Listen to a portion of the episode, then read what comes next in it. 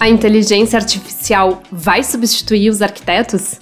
Essa é a pergunta que mais tem aparecido quando se fala sobre a inserção da inteligência artificial na arquitetura.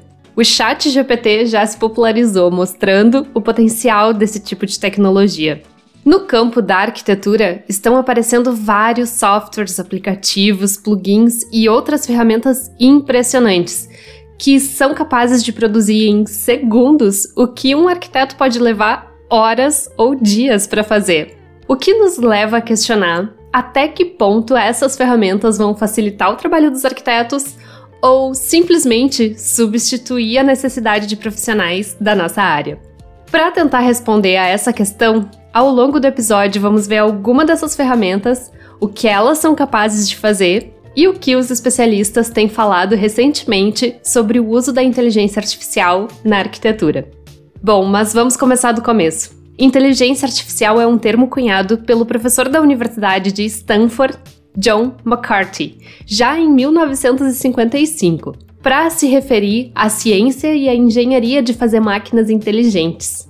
Desde aquela época, essa ciência evoluiu muito. Hoje, de uma maneira bem simples, a inteligência artificial é entendida como um campo que combina a ciência da computação e grandes conjuntos de dados com o objetivo de solucionar problemas. A inteligência artificial é a habilidade de realizar tarefas cognitivas complexas de forma a produzir resultados semelhantes aos que a mente humana pode produzir. E já existem algumas ferramentas de inteligência artificial que podem ser usadas na arquitetura. São ferramentas específicas que fazem atividades como geração de imagens, renderização, simulações de desempenho e alterações de layout.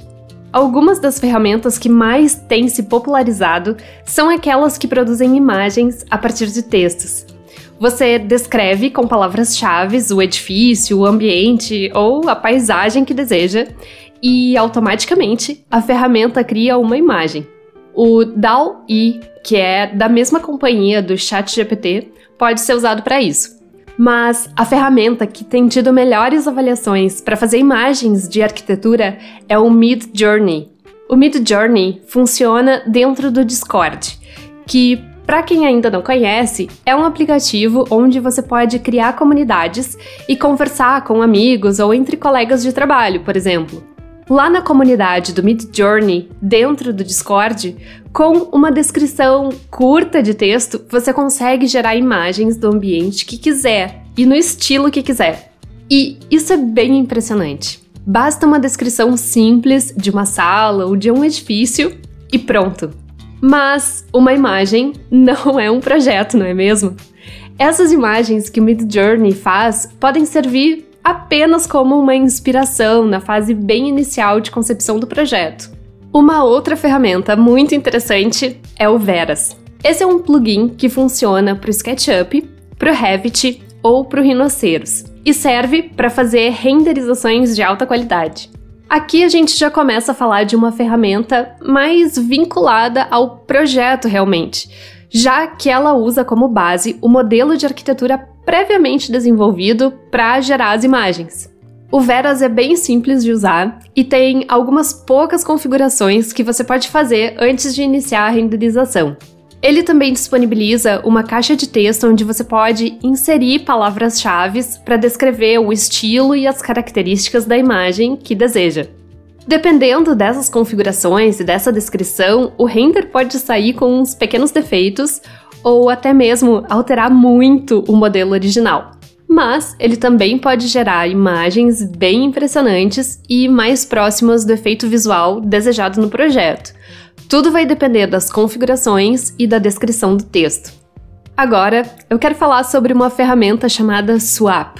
A principal função dela é fazer a documentação dos projetos, inserindo automaticamente textos, cotas, legendas e demais informações desse tipo.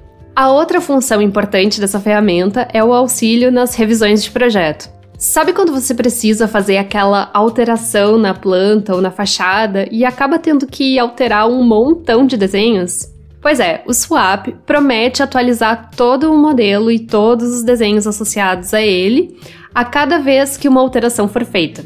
O Swap funciona em uma plataforma online em que você pode fazer o upload do projeto em Revit. Dentre as ferramentas de inteligência artificial para arquitetura, essa talvez seja uma das que se propõe a ser mais completa para o processo de projeto. A última ferramenta que eu quero comentar é o Fint. Essa ferramenta serve para facilitar várias atividades durante o processo de projeto. Dentre elas, o teste de possibilidades de layouts de planta baixa de maneira muito fácil. Com o Fint, também é possível analisar a performance da arquitetura com relação a questões como a insolação e a pegada de carbono, permitindo então que você faça as alterações para melhorar o desempenho do edifício de maneira ágil durante o projeto. O Fint trabalha como uma extensão do Revit e de outros softwares e é mais adequado para as primeiras etapas do processo de projeto já que ele tem o potencial de prover informações e simulações como suporte para a tomada de decisões. Essas são apenas algumas das ferramentas que vêm surgindo e que podem ser úteis durante o projeto de arquitetura. Mas a inteligência artificial não se limita ao projeto de edifícios. Há também o desenvolvimento de robôs que andam pelo espaço fazendo um escaneamento que depois pode dar origem a um modelo BIM algo que pode ser bem útil em casos de reformas e restauros, por exemplo. Além disso, há tecnologias para fazer o controle de qualidade do ambiente quando o edifício já estiver em uso. São equipamentos e ferramentas que permitem monitorar ou controlar aspectos como a poluição do ar, os níveis de ruído, a umidade e o conforto térmico. Essas tecnologias integram o que tem sido chamado de edifícios inteligentes. Como podemos notar ao conhecer essas ferramentas mencionadas no episódio, a inteligência artificial na arquitetura não se refere a um robô que vai projetar, revisar, desenhar, modelar, tomar decisões e acompanhar a obra no nosso lugar. Ao menos por enquanto, a inteligência artificial na arquitetura se trata da inclusão de uma série de ferramentas que potencialmente podem acelerar, otimizar e aperfeiçoar o trabalho do arquiteto. Muitas dessas ferramentas ainda estão em fase de testes e precisam de aperfeiçoamento para que possam ser efetivamente confiáveis e produzir resultados coerentes. De qualquer forma, elas dependem da operação da inteligência humana para definir as configurações, analisar os resultados e buscar alternativas adequadas e coerentes ainda não há uma perspectiva real de que um único software ou robô possa projetar um edifício inteiro com coerência, correção, adequação cultural, adequação às leis e normas, adequação aos desejos específicos de cada cliente, adequação aos materiais e técnicas construtivas disponíveis na região e tantos outros fatores que envolvem a criação e a construção de um edifício ou de um ambiente.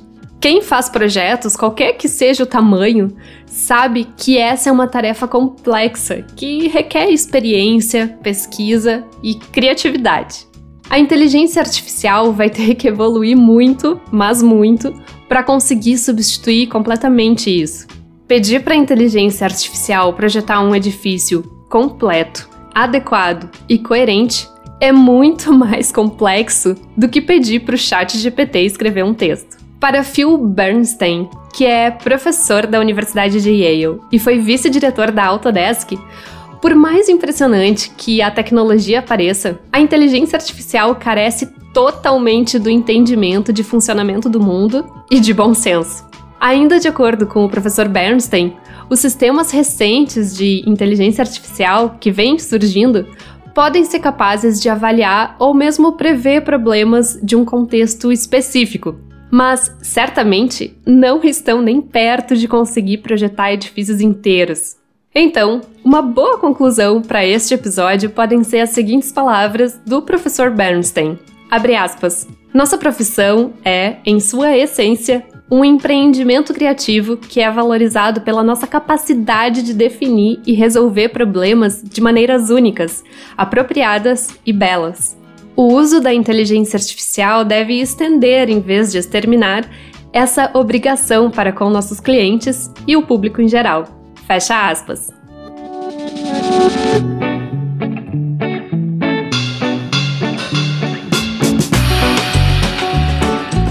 Queridas e queridos ouvintes, muito obrigada pela companhia e por terem escutado até aqui.